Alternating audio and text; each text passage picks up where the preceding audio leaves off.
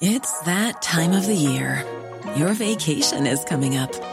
You can already hear the beach waves, feel the warm breeze, relax, and think about work. You really, really want it all to work out while you're away. Monday.com gives you and the team that peace of mind.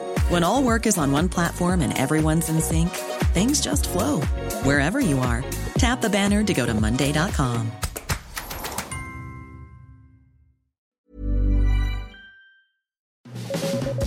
Las claves del mundo. El contexto internacional en Podcast OM.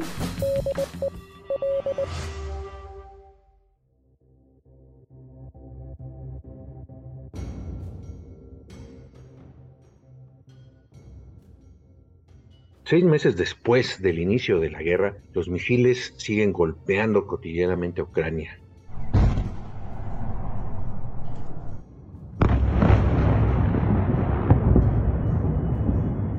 Sus habitantes constatan con horror o con resignación que se están adaptando a esta nueva realidad. Durante seis meses, una gran guerra terrestre ha sembrado el horror en Europa. Es una guerra en la que coexisten la violencia y la normalidad, muerte y destrucción en el frente, mientras en otras ciudades en el mismo Ucrania siguen las cafeterías abiertas, como en Kiev, a solo unos kilómetros al oeste donde se registran bombardeos. Es una guerra que se libra en trincheras y duelos de artillería, pero definida en gran parte por los caprichos políticos de estadounidenses y europeos, cuya disposición a soportar la inflación y la escasez de energía podría determinar la siguiente etapa del conflicto. Y es una guerra de imágenes, mensajes y desinformación, librada entre dos países con profundos lazos familiares que ha contribuido a convertir las redes en un campo de batalla, y nadie sabe cómo terminará. El presidente de Rusia, Vladimir Putin, tras acallar a la disidencia en el propio Rusia, ha proclamado que esta guerra aún ha empezado en serio mientras el presidente de Ucrania, Volodymyr Zelensky, envalentonado por una población desafiante y un occidente mayoritariamente unido por esta guerra, ha restado importancia a las posibilidades de un acuerdo y ha instado a su pueblo a no doblegarse. El futuro del mundo se decide en Ucrania, afirmó Zelensky la semana pasada en el aniversario de la independencia de Ucrania de la Unión Soviética en 1991, que coincidió con los seis meses del inicio de la invasión. Zelensky advirtió que si Rusia gana el conflicto, arrastrará a la guerra a otros países. Nuestra independencia es su seguridad, la seguridad de todo el mundo, dijo Zelensky ante el Consejo de Seguridad de la ONU. Ante esto se mantendrá el apoyo de Occidente mientras Europa se prepara para la posibilidad de un invierno con poco petróleo y gas ruso, tras los ataques en Crimea y el asesinato de un comentarista nacionalista, algunos dicen que ha llegado a Putin, ¿El presidente ruso intensificará la guerra? ¿Será capaz Zelensky de mantener la determinación de su país contra un enemigo con armas nucleares?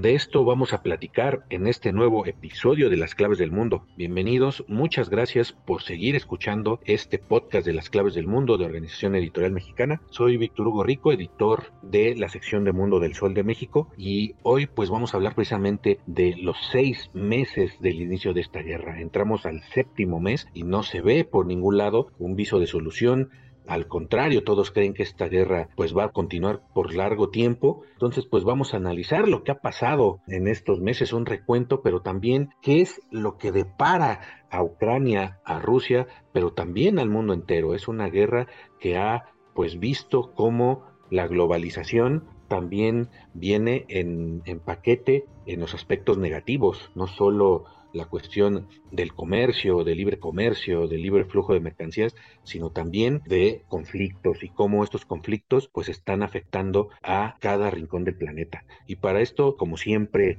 voy a platicar y tengo el gusto de estar en los micrófonos con mi compañero y amigo Yair Soto, coeditor de la sección de Mundo del Sol de México. Yair, ¿cómo estamos? Hola Víctor, hola a todos, un placer nuevamente estar compartiendo este programa contigo Víctor, bienvenidos a esta nueva emisión de las claves del mundo en el que efectivamente se cumplieron seis meses de este conflicto el pasado 24 de agosto, una guerra estancada, una guerra que no parece tener fin, una guerra que parece ya perpetuarse como un conflicto en Afganistán, como un conflicto en Siria y en el que no se ve un claro ganador y mucho menos se ve qué pueda pasar, ¿no? Para la gente que queda totalmente sumida en el conflicto, los principales afectados, civiles, niños, hombres, mujeres y los gobiernos, pues mientras se siga moviendo el dinero en un conflicto armado, esto se puede extender meses, años, décadas incluso. Y es así como esta guerra prácticamente ya enfrascada que comenzó el 24 de febrero con esta avanzada eh, sobre todo los frentes ucranianos norte, sur, este, oeste, sobre todo el este donde eh, se encuentra una gran concentración de, de prorrusos, el famoso Donbass que hemos hablado, profundizado bastante en estos podcasts y vimos cómo Rusia eh, aumentó sus tropas también hacia la capital Kiev, sorprendiendo totalmente al mundo occidental. Sumió en pánico a más de 44 millones de habitantes de Ucrania y pues eh, prácticamente en una numeralia de lo que ha sucedido en seis meses, eh, todo se ha ido profundizando más, se ha vuelto un escenario más caótico, como digo, insisto, siendo los civiles eh, los que más se han afectado en este conflicto. Y es que estamos viviendo un momento en el que el éxodo masivo de personas, las muertes, están llegando a cifras totalmente inesperadas a cifras históricas, superando las cifras registradas en la Segunda Guerra Mundial, tan solo por el éxodo masivo, la huida de ucranianos de su país, y sobre todo de mujeres y menores de edad, ha sido más rápido y el más extenso desde este conflicto mundial, la Segunda Guerra Mundial, eh, en los años 40, y el último conteo de la Agencia de la ONU para los Refugiados eh, ha dado a conocer eh, su último informe que fue el 4 de agosto, eh, habla de que fueron más de 10 millones de ucranianos eh, que han huido de su país por la invasión. El 90% son mujeres y los principales países que, los han refugiado son principalmente Polonia, Rusia, Hungría, Rumania y Eslovaquia. Y desafortunadamente esta cifra puede seguir en aumento, mejor dicho, sigue en aumento y no ha sido mayor debido a que en gran medida, y sobre todo Ucrania, que ha sido, ha tenido parte de la culpa en, en cifra de muertes debido a que no ha permitido que los hombres de entre 18 y 60 años puedan huir del país, ya que deben de convertirse en soldados ante esta invasión eh, rusa. Bueno, las mujeres, niños son los que más han huido del país y siendo Polonia el, país que más ha recibido, estamos hablando de 5.1 millones de personas, seguido de Rusia 1.9 millones de personas. Ya como les comentaba, Hungría, Rumania y Eslovaquia son los siguientes países que han refugiado. Sin embargo, pues otros países también más alejados han recibido a personas ucranianas, Estados Unidos, eh, Alemania, Francia, son de los países que eh, han iniciado campañas de refugio para las personas afectadas. Y como decía también, las víctimas de la guerra principalmente son los niños, los menores de edad, eh, sobre todo en cuestiones de, mortalidad, pues eh, su cifra, su cifra ha sido muy elevada. Según las cifras presentadas por la ONG de la Oficina del Defensor del Pueblo, han contabilizado 972 eh, víctimas mortales infantiles. 700 niños también fueron heridos en este conflicto y también denuncian que más de 6.000 menores han sido deportados a Rusia. Incluso ha sido un tema de conflicto, cuestión de los menores, porque Ucrania denuncia que se ha ido llevando a niños ucranianos contra su voluntad. Habla que se trata incluso de secuestros. Esto para adoctrinarlos, para hacerlos eh, ideología eh, rusa y para que puedan desarrollar su vida, digamos, del bando de Moscú, del Kremlin. Actualmente la cifra también pone que son 204 menores desaparecidos, eh, son 4.000 400 menores que ya fueron localizados que figuraban en esta lista de desaparecidos y también en una cifra global eh, hablamos que son 7.5 millones eh, de niños y niñas que han sido afectados en, diferentes aspectos por esta guerra. Las cifras de las bajas civiles también ha sido muy elevada, que la ONU ha presentado también un informe de las víctimas civiles que habla que puede estar demasiado sobreestimada, sobre todo porque no hay acceso en algunos sitios eh, remotos de Ucrania donde eh, hubo presencia rusa, donde ha habido constantes bombardeos eh, de Moscú y hablan de que actualmente estamos muy cerca de los 6.000 civiles muertos que han muerto hasta mediados de julio.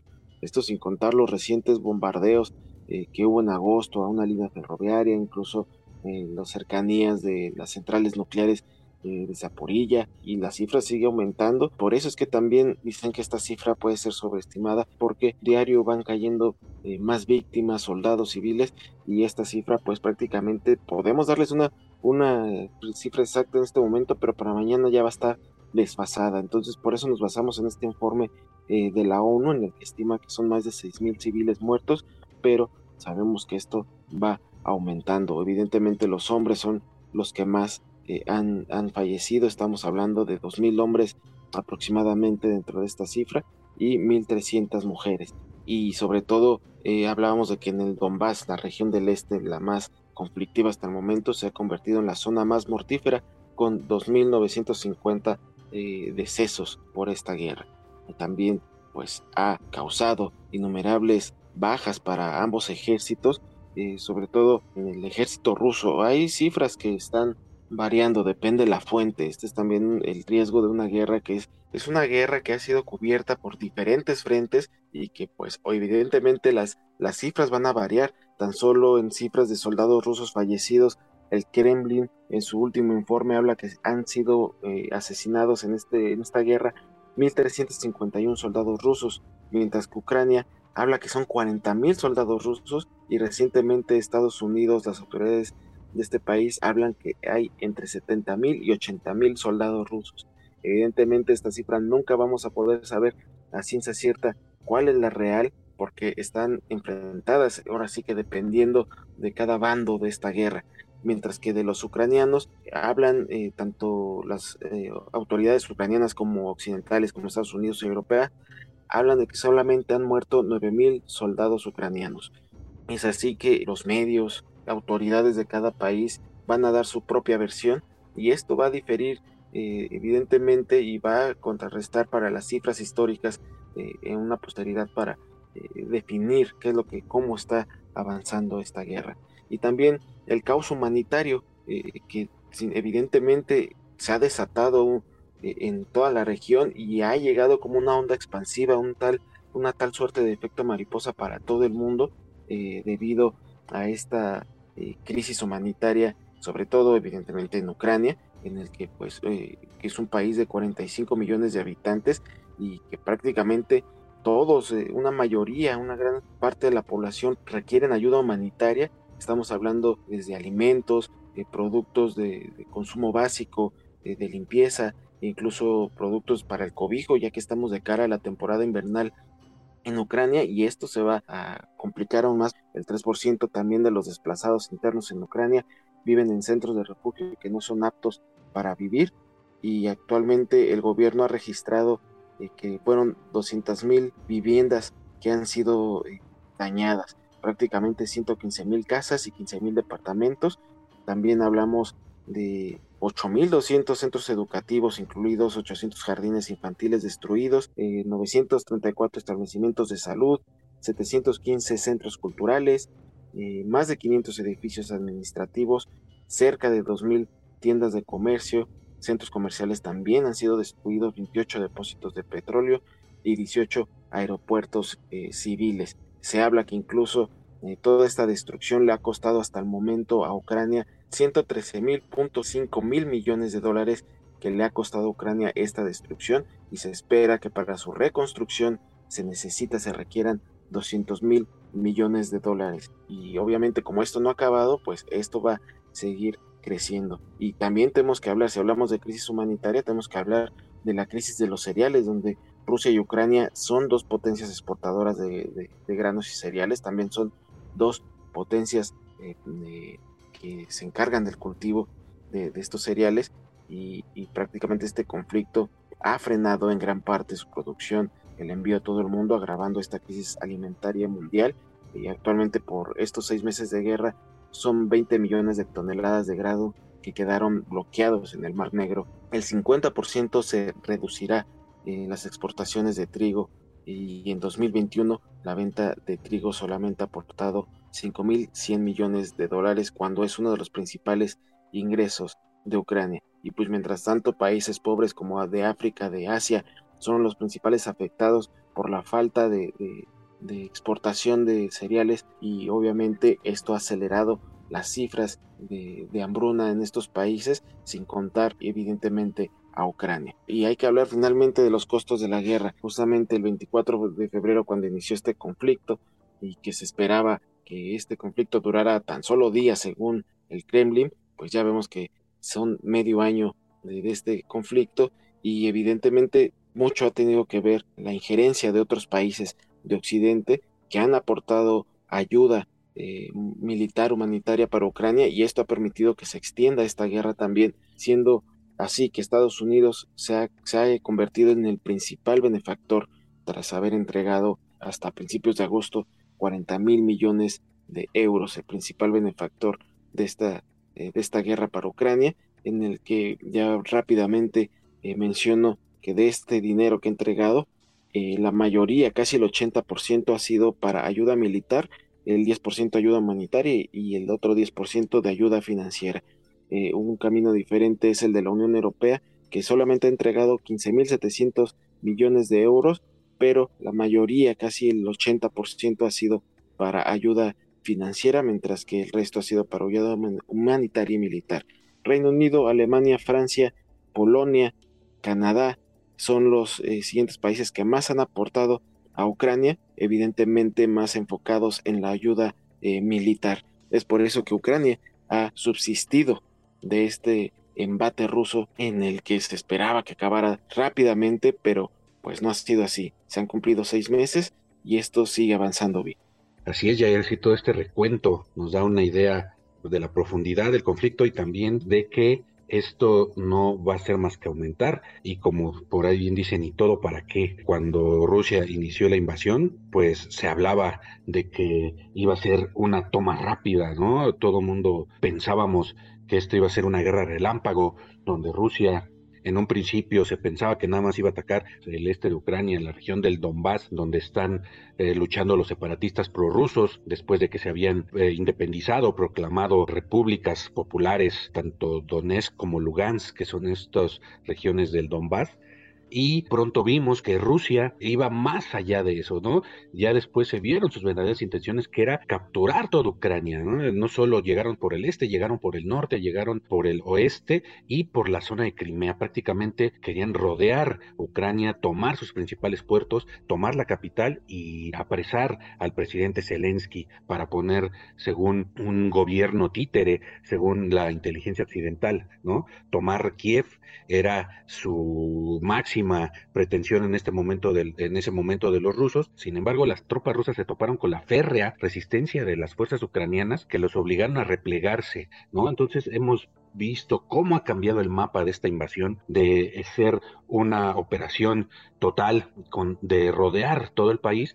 Ahora, pues las tropas rusas se tuvieron que replegar a costa de muchos muertos. Nos acordamos de la masacre de Bucha, del asedio en Mariupol, que ha dejado infinidad de muertes civiles. Y después de esto, Putin en este momento controla cerca del 20% de Ucrania. Sin embargo, parece estar más lejos que nunca de devolver a Ucrania al redil de la gran madre Rusia y hay pocos indicios de que esté el pueblo ucraniano dispuesto a dejar de luchar, como bien menciona ayer, con la ayuda de Occidente que está armando hasta los dientes a Ucrania, aunque Ucrania dice que le siguen faltando armamento, ¿no? En esta ciudad, Kharkov, que es la segunda ciudad más grande de Ucrania, el gobernador de esta zona dijo pues que la tuvieron que dejar, lo tuvieron que ceder a los rusos porque les faltaba armamento, ¿no? Entonces, al final, sus únicas grandes victorias de, Rusia fue en un principio, pues la toma de Gerson, luego eh, la toma de este puerto de Mariupol, importante porque une a Crimea, esta también zona que Rusia se anexionó de Ucrania en el 2014, y al final la caída de Lugansk, ¿no? Esto el 3 de julio fue cuando las tropas rusas anuncian que se hacen del control total de esta provincia tras conquistar sus dos principales eh, ciudades. Y esto avanzaba, que ya era inminente la caída de la región del Donbass. Sin embargo, se ha estancado la guerra, se ha estancado y ahora pues hasta la inteligencia occidental, tanto el gobierno ucraniano, la población civil y Occidente hablan de que esto puede durar meses o hasta años, ¿no? Con, en este momento hay una contraofensiva ucraniana en el sur y están recuperando algunos pueblos, ¿no? Mientras Estados Unidos y la Unión Europea, como decías, están acelerando el envío de armamento pesado. El ejército ucraniano empieza a repeler a los militares al principio de la guerra en los asaltos a Kiev y después en esta región del este. Y de aquí llegamos, en esta región es donde se encuentra la planta nuclear de Zaporilla que mencionaba ayer, que en estos momentos está siendo objeto de debate porque Ucrania acusa a Rusia de que la está usando, la capturó en esta primera ofensiva desde el principio, capturó esta central nuclear de Zaporilla, que es la más grande de Europa y que abastece de gran parte de su energía a Ucrania, lo acusan de que está usándola como escudo y desde ahí está lanzando ataques a las ciudades ucranianas de los alrededores. Y por su lado Rusia asegura que Ucrania es la que está lanzando ataques a esta central nuclear, ya está siendo objeto de alarma internacional, incluso ya hubo una reunión del Consejo de Seguridad de la ONU para tratar este tema y la ONU está pidiendo garantizar la seguridad de esta central. Y lo último que ha pasado al respecto es que las autoridades rusas que la controlan deciden desconectarla completamente de la red eléctrica supuestamente por una explosión, por un accidental la desconectan totalmente. Esto nunca había pasado en la historia de esta central que era antiguamente la Unión Soviética y cuando se, se, eh, eh, desarticula la Unión Soviética, pues queda en manos de Ucrania.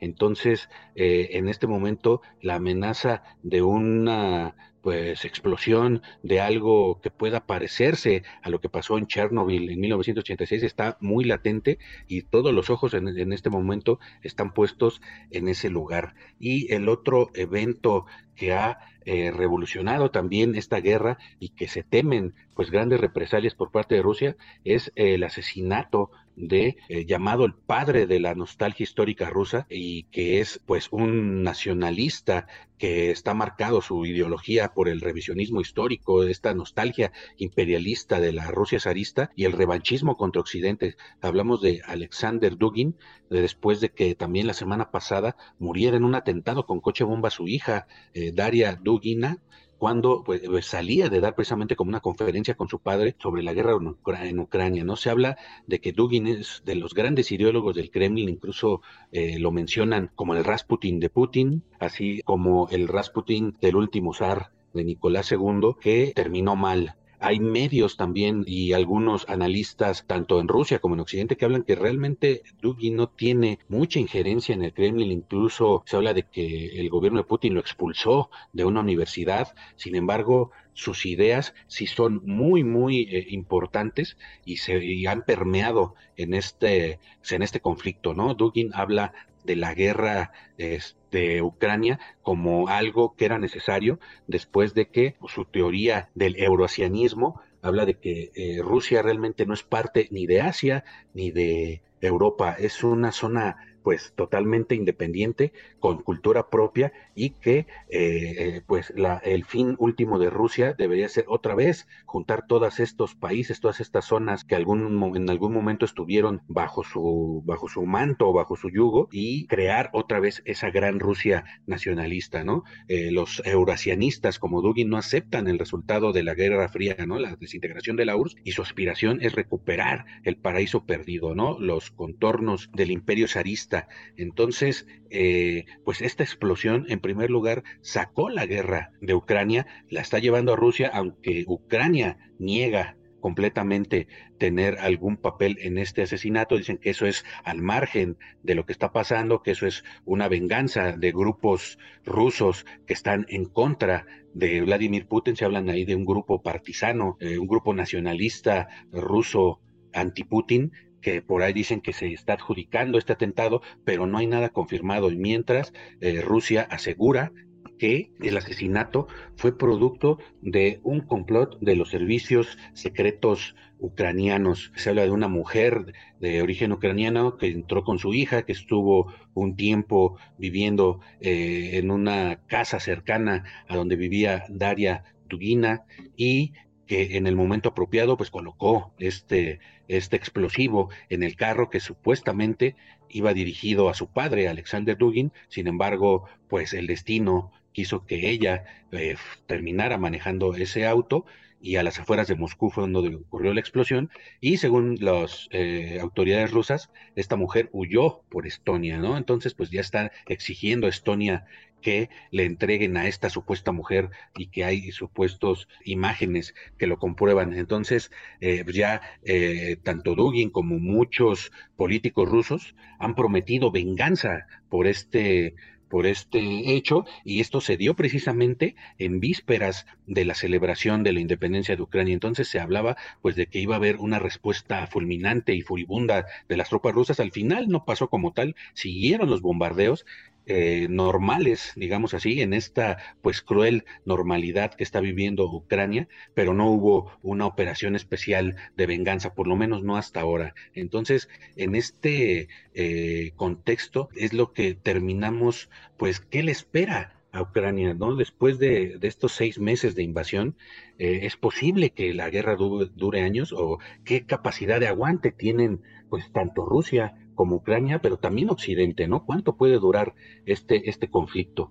Y a este respecto, pues eh, estamos hablando, eh, es donde se involucra completamente pues eh, todo el mundo porque tanto las sanciones como la interrupción de los flujos de pues, tanto de de las exportaciones de cereales, tanto ucranianos como rusos, la interrupción de los envíos de petróleo y de gas de Rusia a Europa, pues están vislumbrando un invierno difícil para Europa y un, eh, pues una posibilidad de hambruna, sobre todo en los países de África, que son los más dependientes de los cereales ucranianos. Y al final terminamos eh, involucrados en una en una narrativa de buenos contra malos, ¿no? De quiénes son en este momento los buenos y quiénes son los malos y de qué lado se tiene que poner cada país. Por un lado, pues está Estados Unidos y Europa, el llamado Occidente, y por el otro lado Rusia con algunos aliados abiertos o embosados, ¿no? Como China, que pues no se decide, aunque ya le ha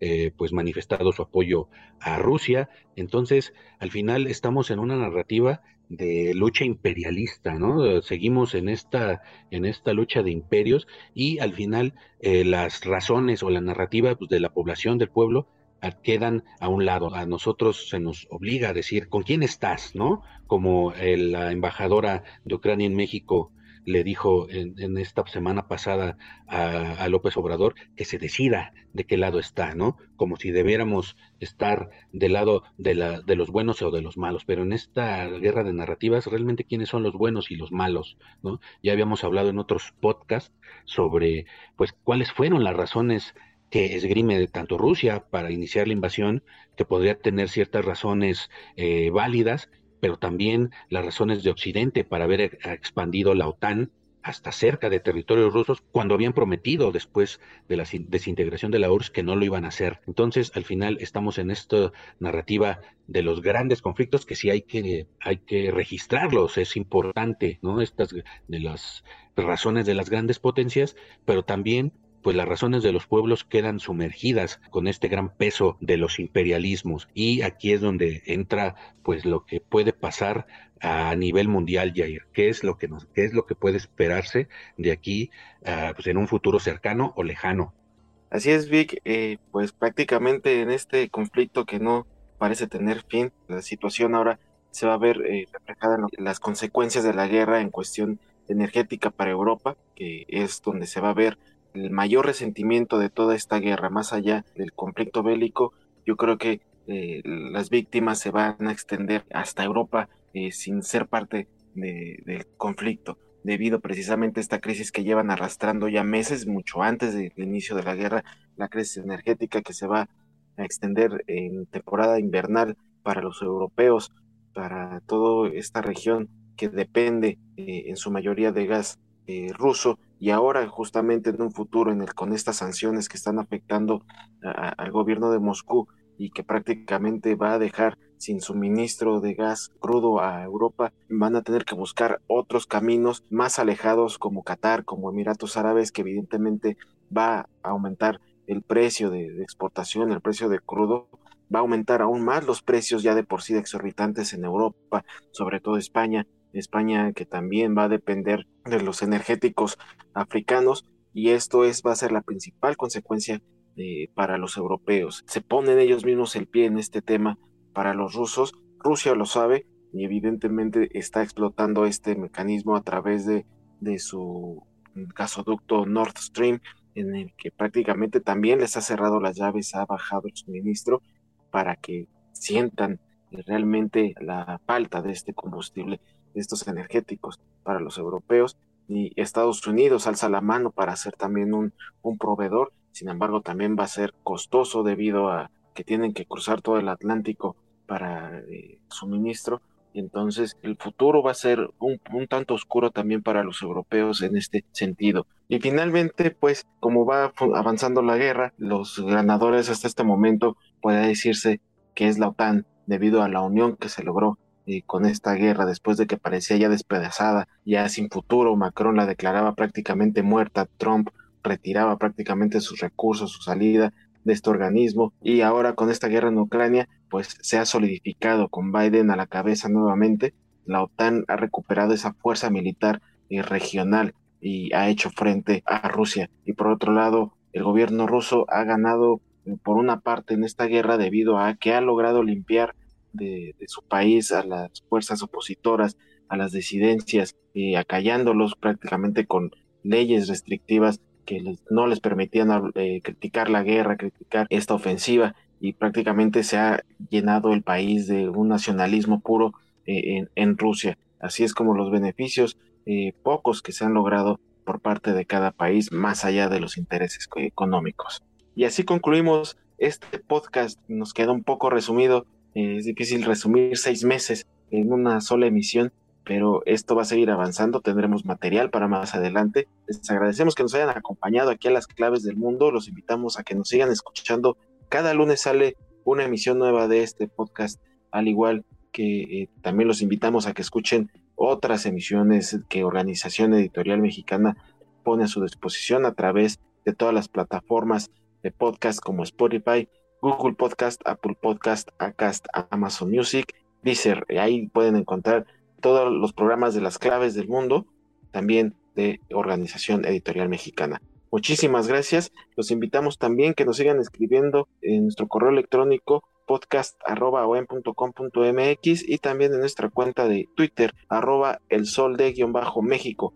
Síganos, escríbanos, déganos llegar sus dudas, sugerencias y sus críticas. Todo lo que quieran escribirnos, estaremos al pendiente. Muchísimas gracias. Gracias, Jair, y gracias a todos por seguir en las claves del mundo. Nos escuchamos la próxima semana. Que así sea, no sin antes la gratitud a nuestra productora Natalia Castañeda. Nos escuchamos la próxima semana. Hasta entonces.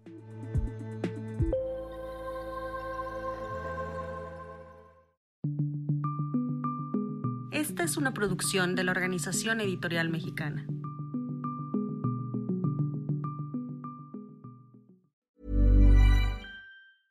Imagine the softest sheets you've ever felt. Now imagine them getting even softer over time. That's what you'll feel with Bowl and Branch's organic cotton sheets. In a recent customer survey, 96% replied that Bowl and Branch sheets get softer with every wash. Start getting your best night's sleep in these sheets that get softer and softer for years to come. Try their sheets with a 30-night guarantee. Plus, get 15% off your first order at bowlandbranch.com. Code BUTTERY. Exclusions apply. See site for details.